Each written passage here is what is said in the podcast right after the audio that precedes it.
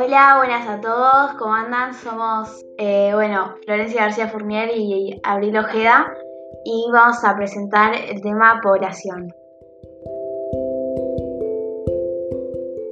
Para la geografía humana, población tiene un significado muy importante, como objeto de estudio, que justifica plenamente la existencia de la geografía de la población.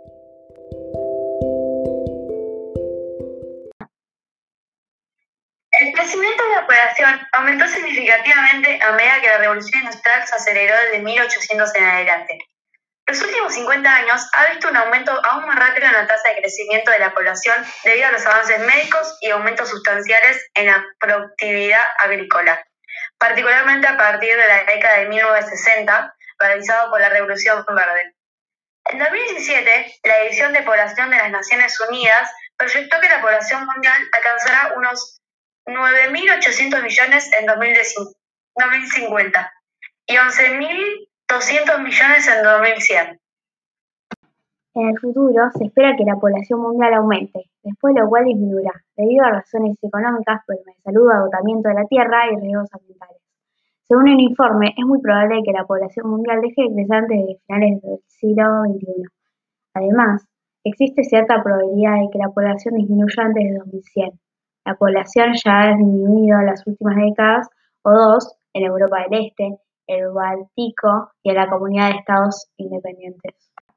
El control de la población de las regiones menos desarrolladas del mundo en los últimos años ha estado marcado por el aumento gradual de las tasas de natalidad. Estos siguieron a una fuerte reducción anterior en las tasas de mortalidad. Esta transición de altas tasas de natalidad y mortalidad a bajas tasas de natalidad y mortalidad a menudo se denomina transición demográfica. Históricamente, el control de la población humana se ha implementado con el objetivo de disminuir la tasa de crecimiento de la población. En el periodo comprendido entre los años 1950 y 1980, las preocupaciones sobre el crecimiento de la población mundial y sus crecientes efectos sobre la pobreza, la degradación ambiental y la estabilidad política llevaron a los esfuerzos para reducir las tasas crecimiento de la población. Si bien el control de la población puede incluir medidas que mejoran la vida de las personas al darles un mayor control de su reproducción, algunos programas, especialmente la política de un solo hijo por familia del gobierno chino, han recurrido a medidas coercitivas eh, para controlar la estructura de la población, mediante a través del método eficiente de asociación a, modelos eh, mixtos, llamado EMA, que corrige la estructura de la población y la relación genética en el mapeo de asociación de organismos modelos.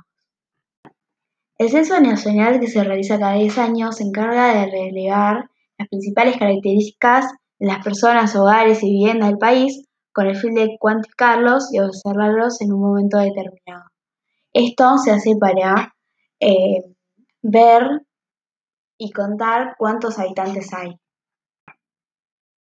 Como dice nuestra compañera Florencia, Argentina con una población de 44 millones de habitantes, se encuentra en la posición 31 de la tabla de población, compuesta por 196 países y mantiene una muy baja densidad de población, 16 habitantes por kilómetro al cuadrado. Si hablamos de la población mundial, actualmente es de aproximadamente 600 millones de personas y las estimaciones más recientes de las Naciones Unidas indican que para el año 2025 será de 8.500 millones de personas. En biología, una población son todos los organismos del mismo grupo de especies que viven en un área geográfica particular. En cambio, para la sociología, población se refiere a un grupo de seres humanos o, o a toda la especie. La demografía es una ciencia social que implica el estudio estadístico de la población humana. Para decir población en un término más simple, es el número de personas en una ciudad o pueblo, región o país. La población generalmente está determinada por un proceso llamado censo, es decir, un proceso de análisis y publicación de datos sobre la población y otras variables relacionadas como la localidad de residencia o vivencia.